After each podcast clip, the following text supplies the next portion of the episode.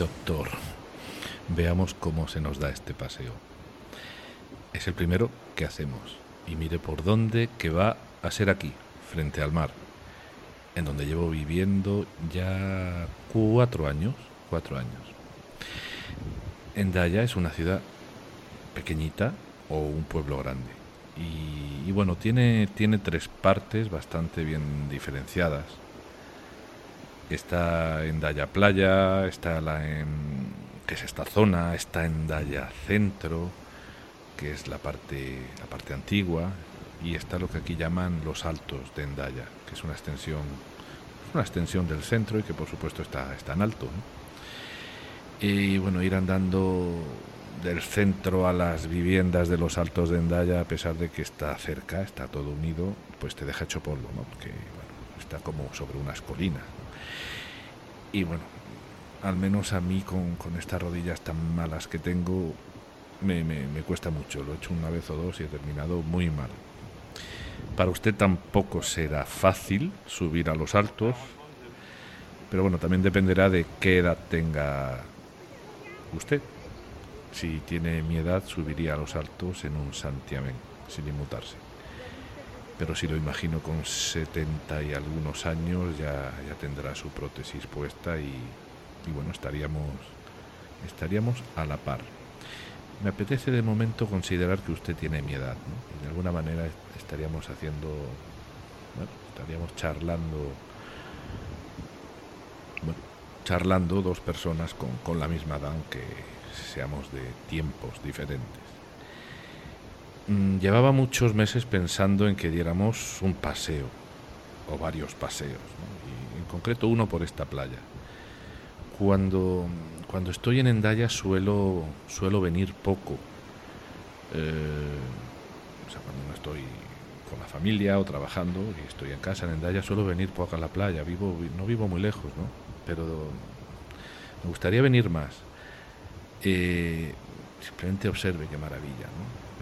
Aquí enfrente. No sé, debería, debería venir más, pero lo que vamos a hacer es una cosa, vamos a, vamos a levantarnos y vamos a andar. Venga. Mire, mire qué desastre soy, que se me ve la sombra y estoy seguro que se me verá que se me verá en más ocasiones. Mira, aquello de allí es España, aquello que ve allí es España. Ahora le explico un poquito.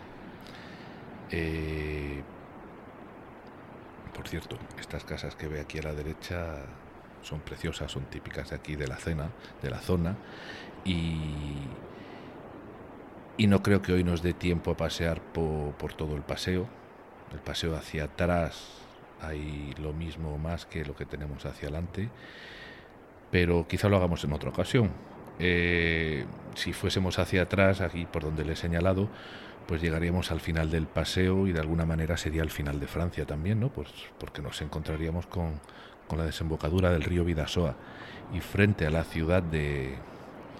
O sea, frente a, o sea, hacia el otro lado tendríamos, enfrente tendríamos la ciudad de Ondarribia. Y le digo una cosa, si quiere comer bien y pasarlo bien comiendo, mejor ir al lado español, porque hay cosas muy, muy ricas. Aquí se come bien, ojo, estamos en Francia, pero, pero bueno, se come de otra manera en el otro lado. Quizás es que, bueno, el país de uno es el país de uno. Bueno, ¿qué le estaba contando?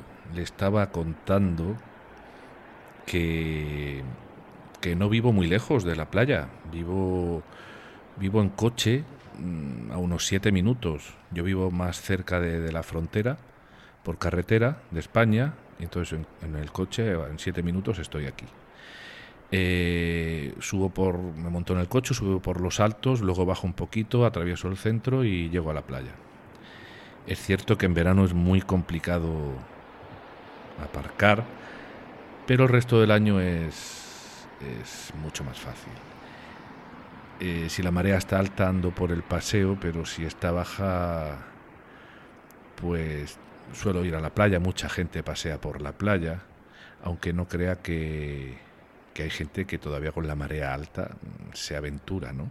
Y ya no le digo los surfistas, que esos iban preparados, me, me refiero bueno, a transeúntes o a bañistas un poquito atrevidos. Eh, lo que sí hay mucho en esta playa, como supongo que muchas otras, son personas con, movilidad reducida, o bastante reducida. A mí me da por rachas venir. A veces vengo por las tardes, pues porque alargo el día demasiado en casa sin salir y me digo, venga, que se va el sol, ve, a la playa y date un paseo, que es una maravilla tener esto cerca. Y bueno, pues al final me vengo para acá por la tarde, ya casi anocheciendo, pero otras veces me da por levantarme muy temprano y estar aquí a las 7 de la tarde, o sea, de la mañana. Y, y bueno, hay un señor, hay un señor que no puede andar, que siempre que vengo a estas horas de la mañana, bueno, pues este señor está está montado como en un, en un triciclo, bueno, un triciclo adaptado en el que, porque no puede mover las piernas, se ve que es parapléjico y, y el triciclo pues tiene los pedales, el, el, sistema de pedales y cadena pues lo tiene a la altura de, del pecho, ¿no? entonces con las manos pedalea. Y bueno, es un hombre que de cintura de cintura, mire, estoy enseñando aquí un poquito de, la parte de atrás, aquello, como le he dicho, sería la desembocadura del Vidasoa, pero bueno, vamos a seguir un poquito para adelante, que tenemos todavía un, camino que, hacer. Y el señor de, de cintura para abajo, pues no, no, tiene, no tiene musculatura, pero sin embargo eh, de cintura hacia arriba tiene un torso y unos brazos dignos de, de los de usted cuando, cuando hacía, cuando hacía aquellos levantamientos de pesas, ¿no? Y a quien he visto también varias veces es a un señor en la arena haciendo ejercicios con el lado izquierdo del cuerpo. Además ejercicios muy estereotipados, rítmicos y siempre en la misma secuencia. Y pero pasa pasa ratos, ¿eh? Pasa ratos no, no se cansa, no sé, tiene, tiene, parece que tiene un tesón envidiable. Levanta la pierna izquierda y da una patada y hace series como de 10 y luego levanta el brazo izquierdo, descansa unos 5 segundos y vuelve a hacerlo. Yo lo he estado observando varias veces, pero cuando llevo 10 minutos, pues bueno, me canso y sigo mi camino, ¿no? Y, y, he pensado que quizás estará rehabilitando de algún ictus, ¿no? Porque ese ejercicio no tampoco corresponde a ninguna pauta completa ¿no? de ejercicio, solamente hace eso y siempre eso. ¿no? además siempre con el mismo lado, muy, muy curioso. Mm.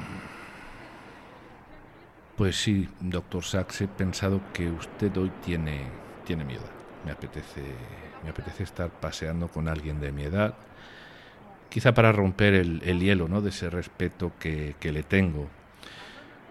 No porque usted lo imponga, pues discúlpeme, discúlpeme, eh, en sus fotos ya de mayor y en sus conferencias, bueno, pues con esos chistes que cuenta y esas zapatillas de deporte conjuntadas o no, a veces con sus pantalones de vestir, incluso dando conferencias, bueno, pues mucho respeto por su apariencia no, no destila, discúlpeme, pero claro, ya sabemos que lo que importa reside en, otra dimensión, ¿no? Así que, que eso que, que, en este paseo usted tiene, venga, 50 años y y bueno, si tiene 50 años y me pongo a hacer cuentas, usted publicó hace ahora 10 años Despertares y el año que viene publicará con una sola pierna. Bueno, y este ejercicio está bien para situarme, ¿no? Eh, ya está, por supuesto, instalado en Nueva York y después de terminar sus estudios, ¿no? Y su especialidad y de estar muy tocado por las drogas y de estar con el corazón roto, etcétera, etcétera. Pero bueno, no le quiero hablar de su vida en, este paseo. Para eso tenemos los episodios de este podcast. Además, en el siguiente episodio vamos a retomar una vez más una serie de capítulos de su biografía y por supuesto vamos a, retomar de donde nos eh, bueno desde donde nos quedamos no hace ya unos meses recién recién llegado usted a Nueva York mm, a mí lo que me gustaría contarle pues son muchas cosas en estos paseos, en, esto, en este y en otros que hagamos, ¿no? Cosas sueltas que igual no procede contarlas en, en, los episodios que son más formales, ¿no? Me gustaría compartirle muchas dudas. Eh,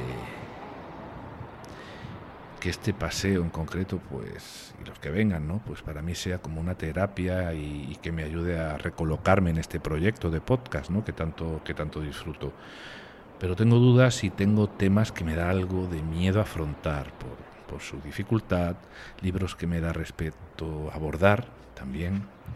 También quisiera que estas charlas bueno, en estas charlas recoger flecos que no, que no he podido abordar en episodios anteriores, digamos que pueda ser una mezcla de muchas cosas, ¿no? que se me vayan ocurriendo.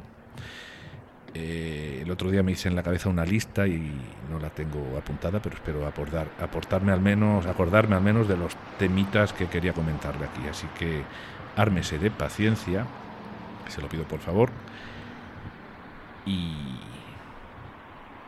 y disfrutemos de este paseo. Mire qué casas de vez en cuando echamos un vistacito a la derecha, las típicas casas de esta zona, de la zona vasca, en la zona española son, muy parecidas también. Hay diferencias, pero se parecen mucho. Y bueno, como le he dicho antes, ¿no? que, que, que en el otro lado, ahí atrás, donde le he señalado, bueno, pues está pues acaba Francia y empieza, empieza España por el lado, evidentemente, por el lado vasco. Y que da, mucho gusto que uno, que uno, estando tan cerca de su país, que pueda ir a comer ¿no? y a darse un paseo. No sé hasta dónde y en qué aspectos usted echa de menos a su Inglaterra natal. No creo que sea en lo que respecta a sentirse libre, aunque es cierto que ahora, ahora ya puede, creo, creo sentir la misma libertad que siente en Estados Unidos, ¿no? Pero es cierto que cuando usted dejó Inglaterra no era así. Pero estoy seguro que echará de menos a su familia, por supuesto, su casa, la biblioteca de su padre y quizás algo de la, de la atmósfera de su país, de la atmósfera inglesa, esa, que es tan bonita, a mí me parece muy romántica eso que, es intangible ¿no? y que también le podemos llamar cultura y por supuesto los paisajes. ¿no? Eh, mi familia está en el sur de España y estar aquí a pocos metros de mi país es estar casi en mi país, pero por otro lado es estar muy lejos todavía de lo que más me, importa, ¿no? que es mi familia. Y, y usted sabe muy bien lo que es lo que es tener a la familia muy muy lejos. y vamos a añadir a esta ecuación a, su hermano Michael. ¿no? Eh, ya nos ha hablado usted varias veces. Vamos, vamos a desviarnos un momentito hacia, hacia la derecha y echamos un vistacillo hacia todo lo que tenemos detrás. Y nos vamos a desviar hacia la derecha porque le quiero enseñar una cosita. Y luego ya entraremos en la playa con más calma y daremos, daremos un paseo. Venga. Vamos para adelante, hay que ver lo que se me ve. Las sombras, y es que no, no puedo controlar. Grabar, mm, observar el sol, no puedo controlarlo todo. Vamos, vamos a seguir por esta, por esta zona. Lo que quería decirle es que. Bueno, que estaba su hermano Michael, ¿no? ¿Verdad? Con, con su problema, que ya nos ha contado, con su esquizofrenia. Y, y bueno, y cómo, y cómo afectaba su enfermedad a la familia, ¿no? Por muy médicos que sean, que sean sus padres, no, no hay preparación posible que, que, te haga enfrentarte a una enfermedad mental en el seno familiar. Es muy duro, muy duro. En todo caso, bueno, lo que te puede ayudar a enfrentarte, pues es, sería una, una suma de cosas, ¿no? La paciencia, el conocimiento de lo que ocurre, la, la descarga de la culpa, la compasión, es, muy duro estar, estar lejos y no poder ayudar. Y estar cerca y a veces no poder hacer demasiado para librar del sufrimiento un familiar, sobre todo cuando el sufrimiento es un sufrimiento instalado, o sea, proveniente de, un problema, un problema mental. Las cosas han cambiado mucho, mucho, pero, pero quizá no todo lo que lo que nos gustaría hoy en día pues con las enfermedades mentales o con, o con los trastornos o con otro tipo de, trastornos ¿no? eh, fíjese con lo que ocurrió por ejemplo con la, con la epilepsia ¿no? Pero vamos a hacer una cosa, vamos a parar, le comento, le comento, le comento. Este desvío que hemos hecho, y era lo que yo quería hacer, es porque quería enseñarle simplemente esto, esta entrada. Este es el Hospital Público Marino de Endaya. Fíjese en qué lugar está situado. Ve ahí el simbolito, ese simbolito ahí a la derecha. Es que bueno, este hospital público pertenece al grupo de hospitales de París. Y lo he mirado en internet y es el primer centro hospitalario universitario en Europa, internacionalmente reconocido. No sé lo que esto significa, pero bueno, suena muy bien. Vamos a seguir para abajo, eh, hacia la playa. Pero fíjese, toda esta parcela ocupa muchísimos metros cuadrados.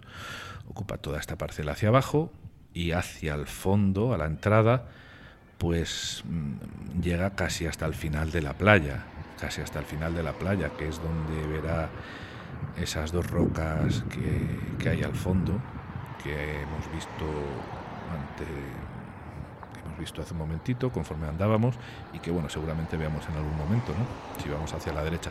Aunque vamos a entrar y enseguida vamos a ir otra vez hacia la izquierda. No vamos a ir hacia las rocas que hay al fondo de la playa. O sea vamos a entrar en la playa ahora y vamos vamos a ir hacia otra vez dirección hacia España no por donde hemos venido pero por el lado de la playa. Em, a mí me gustaría preguntarle que ah fíjese Fíjese, esto vamos a acercarnos. Esto es un, parking específico para gente con movilidad reducida. Fíjese, Andy Plage. Pues supongo que vendrás, vendrán aquí las, las furgonetas con gente con movilidad reducida, con cualquier tipo de problema, evidentemente, y tienen ahí su parking asegurado, seguramente muchos con sillas de ruedas y nada, a pasearlos por, por la playa. Y yo quisiera preguntarle, ¿qué, ¿qué, piensa usted acerca de pasear cerca, bueno, cerca de la playa para el tratamiento de enfermedades neurológicas? Yo, yo me lo he pensado, lo he pensado muchas veces, ¿no? Usted ha dicho siempre que parte de la terapia que usaba para sus pacientes, bueno, era llevarlos a parques, sobre todo en Nueva York, a parques para, para pasearlos y que, bueno, usted decía que allí se calmaban y parecían regresar luego al hospital. ¿Ve aquellas dos rocas del fondo? Bueno, pues esas son las, las dos gemelas. Y, y, bueno, pues todo ese lateral hacia la derecha, pues eh, hasta ahí llega el hospital. Pero vamos, vamos a ir, como ya le he dicho, hacia la izquierda y vamos a observar esta, esta maravillosa playa. Lo que quería preguntarles es eso, que, que ¿qué le parece? Porque yo he pensado que que bueno, que sí, que usted llevaba a los parques a sus pacientes y al regresar se calmaban y, de alguna manera pues formaba parte del, del acto curativo, ¿no? Yo me pregunto si esto se debe solamente a una salida, o sea, el hecho de salir, o cree que influye el rodearse de árboles, pájaros y sonidos, ¿no? Porque supongo que es lo que hay en esos parques, ¿no? A los que usted llevaba a la gente. Se lo digo porque sacar a pacientes a la playa, una playa desierta o a un gran descampado, o imagínase, incluso estar en un lugar desértico, ¿cree no estoy seguro, pero ¿usted cree que ese contexto sería también reparador? Es decir, la playa desierta, un desierto que tienen toda esa paz del mundo, eh, ¿no cree usted que esas inmensidades no provocarían cierta angustia según qué problemas neurológicos? No lo sé, no lo sé. Yo, yo me hago esta, me hago esta pregunta. Ya sé que no me puede contestar, pero yo se la lanzo. ¿Y en qué estábamos antes de...? Ya me he perdido, ya se me ha olvidado. Estábamos en algo antes de hablarle del, del hospital, antes de llegar al hospital y enseñárselo. Fíjese, fíjese playa. Evidentemente la marea, la marea está baja, pero es, es una maravilla de playa. Es una maravilla, es una preciosidad. Sí, sí. Eh, estábamos hablando del bueno de lo que habían cambiado, de lo que ha cambiado el tema de la, de la, enfermedad mental, no tanto como quisiéramos, y quería hablarle de, de, lo que ocurrió con la epilepsia, ¿no? el, camino que recorrió hasta el día de hoy, ¿no? En donde sigue contando con cierto estigma, o con mucho, ¿no? Dependiendo del país y de la, y de la cultura. Fíjese, ya en el siglo IV antes de Cristo eh, se llamaba la, le llamaban la enfermedad sagrada, ¿no? Y fue Hipócrates quien el primero en considerar que su origen estaba en el cerebro y no en los castigos de las deidades de la época. Y lo que se fue aprendiendo de la epilepsia y se fue avanzando retrocedió al llegar a la Edad Media, en donde se le asoció con creencias demoníacas. Fíjese, once siglos más tarde de Hipócrates, en la Edad Media se le dio a la esquizofrenia el término lunaticus, algo que perpetuó en el Renacimiento,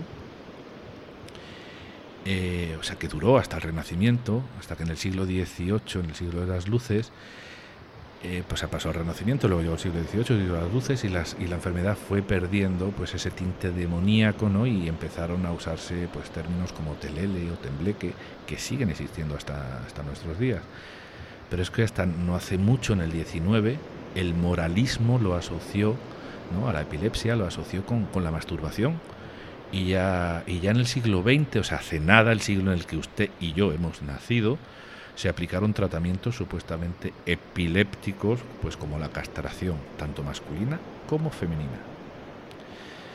Y bueno, pues ya sabe usted lo que escribió Cale en 1997 sobre el conocimiento de la epilepsia. ¿no? Él escribió, Cuatro mil años de ignorancia, superstición y estigma, seguidos por otros cien años de conocimiento, superstición y estigma. ¿no? Bueno, pues algo, por ejemplo, con el TDAH también, ¿no? a principios del siglo XX, eh, el pediatra, era, ¿quién era Steele? ¿no? Geargo, Geargo Steele lo bueno fue que fue el primero en sistematizar las características del trastorno del TDAH, ¿no? El trastorno de impulsividad. Eh, pues lo, lo, denominó déficit del control moral, ¿no? Ya introdujo la palabra moral. Pero bueno, doctor, a usted, a usted le dio tiempo a muchas cosas, a usted le dio tiempo a muchas cosas a hacer en su trabajo pero yo aún no he abordado en el podcast ninguna problemática o ningún problema neurológico relacionado con niños. Todo han sido casos o ejemplos en personas adultas o muy mayores. Y bueno, yo pregunto, ¿es que, es que no dio con niños en su trabajo? No nos diga nada, ¿eh? No nos avance nada, vamos a dejarlo ahí, pero yo hago esta pregunta porque me parece curiosa. Igual nos encontramos más adelante con algún caso infantil, ya, ya veremos. Es cierto que no nos sobran enfermedades, ni nos sobran déficits, ni problemas neurológicos relacionados con el desarrollo del niño. No nos sobran. Y es que conforme más complejo es un, es un órgano, más maravilloso es y más vulnerable también. La neuropsicología, como usted bien sabe, al contrario que la neurociencia, estudia el cerebro humano desde su déficit, con su desajuste, ¿no? y la neurociencia lo hace desde su estado de funcionamiento normal. Aquí está la diferencia. Y aquí se me agolpan muchas cosas que quisiera comentarle. Quisiera hablarle, quisiera tener tiempo de hablarle del padre de la neuropsicología una vez más, de Luria, pero desde otra perspectiva, al que usted nunca conoció, pero con quien tuvo una relación epistolar.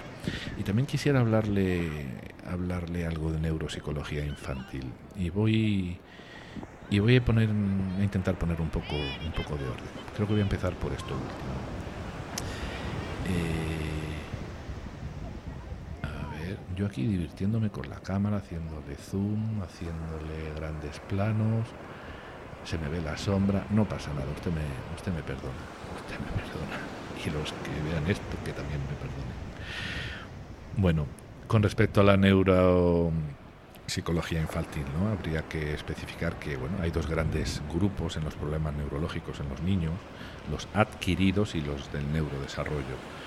Entre los adquiridos estaríamos hablando de, de personas, niños con un funcionamiento, bueno, podría ser personas mayores también, pero con un funcionamiento normativo, normal del cerebro, y en un momento dado pues empiezan a tener problemas y ese momento dado pues puede ser un traumatismo, puede ser a causa de un golpe, un accidente cardiovascular, es decir, un ictus, aunque esto bueno sería sería raro en un niño, más normal en personas mayores y también pues por algún tipo de infección cerebral o el cáncer, existe el cáncer eh, infantil en el cerebro, evidentemente, y, bueno, en personas mayores hablaríamos también de, de las enfermedades neurodegenerativas, ¿no? O sea, grosso modo los problemas neurológicos adquiridos vendrían de esas causas. Pero luego están los problemas neurológicos relacionados con el desarrollo del niño, ¿no? Y hablamos del desarrollo prenatal, el perinatal, o sea, poquito antes y poquito después de nacer, y en el desarrollo ya temprano, ¿no? Los primeros meses del niño. Y aquí, doctor, me quiero, me quiero parar un poco porque creo que es importante hacer esta clasificación que estamos haciendo en esta estupenda playa y en este maravilloso paseo. Estupenda playa como lo son casi, casi todas, siempre y cuando estén limpias y no, y no estén atestadas de gente, ¿no? como es el caso mm, nuestro aquí ahora. Vamos a ver, doctor, escuche la lista de posibles problemas neuropsicológicos del desarrollo. Daño cerebral temprano, la prematuridad, las cardiopatías congénitas, las parálisis cerebrales. O algo tampoco conocido, pero que es común dentro de, los trastornos estructurales del sistema nervioso, que es la agenesia del cuerpo calloso. Eh, que se da además en, en, una frecuencia entre unos 5 o 6 niños de cada mil. ¿no? nacen sin cuerpo calloso o con solamente una parte del cuerpo calloso. Cuando el cuerpo calloso es esa autopista de información de axones ¿no? neuronales, que es la más importante, que conecta los dos hemisferios cerebrales. Es, es increíble. Y bueno, enfermedades del desarrollo hay, hay muchas más, pero no les voy a decir todas porque, entre otras cosas, usted las conoce muy bien. Pero bueno, las relacionadas con los cromosomas, las de la familia del espectro autista, en fin, demasiadas. Y me gustaría ver en algún episodio cómo ha abordado alguna de estas, de estas condiciones en, un niño pequeño. Me gustaría verlo. Doctor, yo le quiero hacer una pregunta. ¿Cómo, ¿Cómo se vive una vida dedicada al dolor de los demás? Además, a unas enfermedades con pronósticos siempre limitados, en donde el margen de mejora es muchas veces escaso. Enfermedades en donde muchas veces solo cabe acompañar a, la persona y animarle a que siga otra otra otra vía, otra forma de vida, ¿no? A que se apoye en sus puntos todavía fuertes para no desgastarse tanto en, ese, en ese, intento de querer recuperarse, ¿no? Como cuando usted le dijo al doctor P que, que, se rodeara de música, ¿no? Y que hiciera de su vida todo música, ¿no? Y esta, esta no es una bueno, esta no es una receta extrapolable, ¿no? Porque esa solamente le servía a él. ¿Cómo se encuentra una salida medio decente, medio salvadora para todos y cada uno de los demás? Cuando las funciones superiores están mermadas en uno, ¿con qué, no sé cómo decírselo, con qué inteligencia, con qué inteligencia uno puede, no sé, uno puede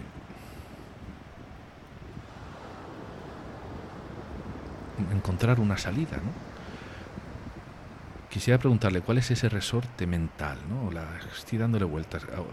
¿Cuál es esa compuerta de la mente, ¿no? Para por simplificarlo mucho, que separa, que separa, se me ven hasta los pies. Esto es increíble que separa en un médico como usted el sufrimiento causado por, por alguien fuera del ámbito familiar, ¿no? como el causado por, por alguien de la familia. A ver si, a ver si me explico. ¿Cómo, cómo un médico separa el sufrimiento ¿vale? que, que proviene del, de fuera del ámbito familiar, de sus pacientes, de aquel que proviene del sufrimiento de alguien de la familia? ¿no? ¿Cómo se puede estar, tratando la demencia o la catatonia o las agnosias o las afasias de ciertos pacientes manteniendo a raya lo que usted lo que a usted esto le pueda, le pueda suponer y sin embargo llegar a su casa después del trabajo y encontrarse con, un, con una carta de sus padres, ¿no? Sin eh, con, noticias de, por ejemplo, de las fuertes crisis de su hermano Michael y que a usted pues inmediatamente le invada el terror. Cómo, se operativizan estos, estos dos ejemplos para poder manejarlos y explicarlos y entenderlos. ¿no? no sé, la compasión hacia los extraños nos hace acercarnos a ellos y abrazarlos en su dolor con un sufrimiento que es aguantable. Pero cuando algo así ocurre a un familiar, ¿de dónde viene tanto dolor? Se lo pregunto a usted que es médico y que conoce los mecanismos del dolor y que conoce la, enfermedad y que tantas veces la ha visto y la, ha escrito. Bueno, yo quisiera hablarle un poco de Luria volviendo a los niños, quizás ese fue el aporte más importante de Luria ¿no? a la neuropsicología, y no solo de él, sino también de Vygotsky, ¿no? su maestro, el darse cuenta de que no solo la parte fisiológica del daño era importante, sino que también lo era su, entorno social, sobre todo en la escuela. Y también vio muy claro Luria que el tratamiento infantil debía centrarse, el tratamiento de la enfermedad infantil neuropsicológica debía centrarse tanto en los déficits, o sea, en el problema, como en las habilidades que todavía estaban conservadas. ¿no? Eh, por cierto, supongo que conoce la historia de Luria, mejor que yo, y aunque no tiene nada que ver con la enfermedad, creo que estaría bien recordarla aquí y así bajamos un poco la, carga emocional, eh, si le parece bien. Y es esta, ¿no? Y le hago esta pequeña introducción. Eh, usted sabe que el constructivismo de Piaget no, no era tan distinto del de Vygotsky, ¿no? En un principio pareciera que hay mucha diferencia entre ellos y es que siempre hay un sesgo en pos de, las diferencias cuando dos gigantes coinciden en el tiempo, ¿no? Y nos encanta enfrentarlos. Mire a Chomsky con Skinner, ¿no? O, no sé, a Madonna con Lady Gaga también. Da igual, donde mire siempre habrá dos dioses o dos diosas enfrentados. Pero bueno, dejando atrás el concepto, bueno, no dejando atrás, se lo comento, ¿no? El concepto del egocentrismo del niño, sí, aparte de este concepto, lo que quería decir del, egocentrismo en el niño de Piaget y en, y en Vygotsky, ahí sí que, tenían perspectivas distintas, ¿no? Eh, pero por lo demás no había tanta diferencia entre ellos, si, si nos fijamos. Para Piaget el niño pequeño tiene un lenguaje egocéntrico, el punto de vista del mundo es el suyo y con el paso del tiempo sale de ahí hacia lo social. ¿no? Pero para Vygotsky no era así, para él el niño pasa del lenguaje social al interno a través del egocentrismo que le servirá para crear el pensamiento lógico. Y bueno, ya está aquí lo social al principio de todo ¿no? en Vygotsky. Bueno, pues para Luria, ahí se me ve, ahí se me ve para Luria, que era su discípulo, eh, Luria tuvo, bueno, bajo la dirección de Vygotsky, la, tuvieron la idea de estudiar el ambiente social en la Unión Soviética. Esta es la historia que le quería contar. Que, bueno, que en aquella época se estaba reordenando e intentando hacer el tránsito de lo medieval o de lo casi medieval a la modernidad occidental, ¿no? E hizo un estudio. El estudio consistía en ver cómo el ambiente social no solo determina los contenidos manejados, sino también los procesos psicológicos subyacentes. Y cuando se dice contenidos manejados nos referimos, entre otras cosas, a, los términos y al vocabulario que se usa. Bueno, pues se fue Luria a la zona de, eh, Uzbekistán, sí, ahí fue, y, fue, y bueno, pudo observar aquellos pueblos que aún estaban por modernizar los que también a los que andaban en medio hacerlo, ¿no? y los que ya habían recibido esa modernización que básicamente consistía en una educación formal a través de la alfabetización, conocimientos de economía y bueno, culturilla general, ¿no? Y bueno, pues las personas que aún no se habían sometido a esa educación, según los resultados de los estudios, resulta que resolvían los problemas que se les ponía aferrándose a las situaciones prácticas de su vida, y eran, eran incapaces de generalizar e incapaces de usar categorías conceptuales y discriminantes. Y le voy a poner un ejemplo. Mire, vamos a ir para otra vez para, para la zona seca, vamos a subir las escaleras. El ejemplo que le quería, que le decía es que, o que se le puso uno, uno de los que se le, de los, digamos, ejercicios que, o de pruebas que se le pasaba a esta gente, era decirles que, por ejemplo, que con la sierra, ¿no? la sierra de, cortar troncos, y otros elementos formasen un grupo, ¿no? formasen categorías. Algo así, algo así como, ¿la sierra va con qué otra cosa? A ver que me agarre yo un poquito aquí, que no está la rodilla como para subir sin poner atención. Venga. Bueno, pues sí, la cosa sería algo así como, ¿la sierra va con qué otra cosa? Esa sería la pregunta. Y bueno, entre las opciones, pues había herramientas y había todo lo que hubiese disponible. Bueno, pues estas personas lo que hacían era que elegían un árbol. O sea, la sierra iba con el árbol. ¿Se imagina? Vamos a sentarnos. Vamos a sentarnos un poquito y vamos a, a relajarnos, ¿vale? Observe qué maravilla. Y vamos a, vamos a quedarnos aquí observando las dos gemelas, que son esas dos piedrecitas o piedrotas de ahí del fondo. Bueno, pues esta gente lo que hacía era que formaba grupos con sierra y el elemento que, que, metía en el grupo con sierra era el árbol. Y esto no está mal, tiene su lógica, porque bueno, la sierra corta el árbol, pero no eran capaces de crear supracategorías, categorías mm, a otro nivel, ¿no? Es decir, las categorías más allá de lo, de lo que experimentan en el uso cotidiano. ¿no? Las personas que habían estudiado, sin embargo, sí eran capaces de crear estas, estas categorías. ¿no? Y las personas que estaban en proceso de conversión, bueno, pues eh, a veces, si era muy complicado el ejemplo, mm, se apoyaban en lo cotidiano y si no era tan complicado, como ya habían estudiado un poco, eran capaces de categorizar de una manera más, más abstracta. ¿no? Y, y bueno, pues era, era curioso, ¿no? Y bueno, pues nadie se, Luria no se libró de tampoco de críticas, nadie se libra de críticas cuando hace un estudio, porque le dijeron que bueno, que fue un estudio muy etno, etnopsicológico, etnocéntrico, porque el, porque la forma del pensamiento occidental tenía que ser superior del de, entre comillas, del, del medieval, etcétera, etcétera, ¿no? Pero es cierto que que que bueno, que nadie se libra de esas críticas y usted mismo, doctor Sachs, pues, pues tampoco es el libro de las suyas, ¿no? Cuando, cuando publicó sus primeros libros y, no hubo nadie o muy poca gente dentro de su comunidad científica para apoyarlo, aunque Luria sí lo apoyó.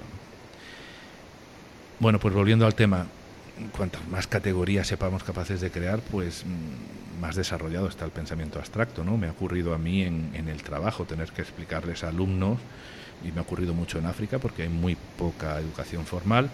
Por ejemplo, cuando les he tenido que explicar qué es la tensión de vapor de un líquido, pues no puedo usar palabras técnicas, sino tengo que ponerme casi que hacer un cocido con en una olla a presión y otro en una olla abierta para que vean la diferencia, ¿no? Es, es complicado. Eh,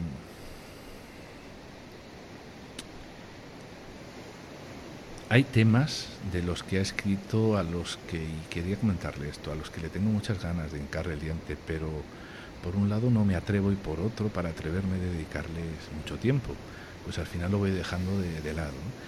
Y no es, que me no es que falten temas por tratar de los que, con los que yo me sienta cómodo, pero me gustaría entrar en, todos sus libros, ¿no?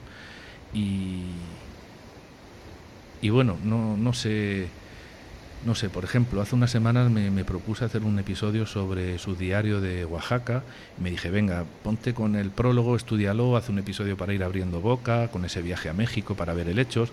Y resulta que el prólogo es cortísimo. O sea, ha hecho un prólogo usted de dos o tres hojas. Y esto no me da para hacer un episodio, así que me desanimé y dije, para otra ocasión. ¿Y, cómo, cómo yo el diente a, este libro, a esos helechos? No tengo ni idea de helechos. En fin. También me ocurre con, con algún otro libro. Como dije alguna vez, en algún momento, eh, del principio del podcast, he leído casi todos sus libros. Eh, los únicos que no he terminado ha sido el diario de Oaxaca, que lo he, lo he visto por, por, lo he leído por trocitos, Migraña por trocitos, y luego cuál era el otro libro, creo que eran Los ojos de la mente, que no lo he encontrado en español, en castellano y lo tengo en inglés y también he leído cosas sueltas. No, no tengo tiempo para entrar ahí para entrar ahí ahora mismo. Más adelante espero, espero poder hacerlo.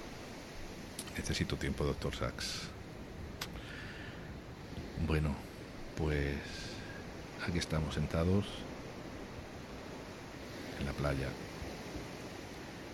y mire qué mar como le he dicho antes, esas dos rocas, ¿no? las dos gemelas, el símbolo, para mí el símbolo por excelencia de Endaya. Usted hoy tiene la, misma edad que yo y, y se ha paseado sin, sin, ningún problema, pero eso, por eso no he querido sacarle el tema del dolor, del dolor crónico, pero yo he tenido mis dificultades y ahora voy a tener que hacer unos estiramientos, unos estiramientos si quiero evitar el dolor. Por cierto, sabe, y vamos a terminar ya, sabe a dónde le voy a llevar en el próximo paseo que hagamos, lo voy a llevar a París. un poquito por toda la ciudad, pero en especial a un lugar que le va a gustar mucho. Cuídese mucho, doctor, que nos hace mucha falta. Hasta el próximo paseo.